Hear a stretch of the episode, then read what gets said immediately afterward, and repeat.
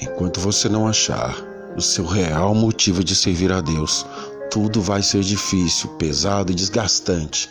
Enquanto você não fizer algo para mudar o reino, outras coisas vão mudar você. Se você nasceu para o céu, você nunca vai se conformar em se sentar num banco de igreja e ser mais um. Deus te chamou para servir.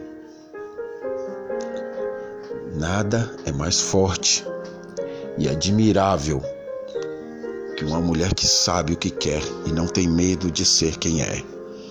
Forte não é ser um imune à dor, mas seguir adiante, apesar de senti-la.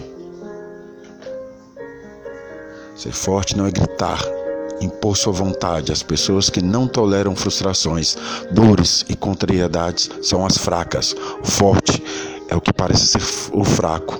É quieto, discreto, não grita e é ousado.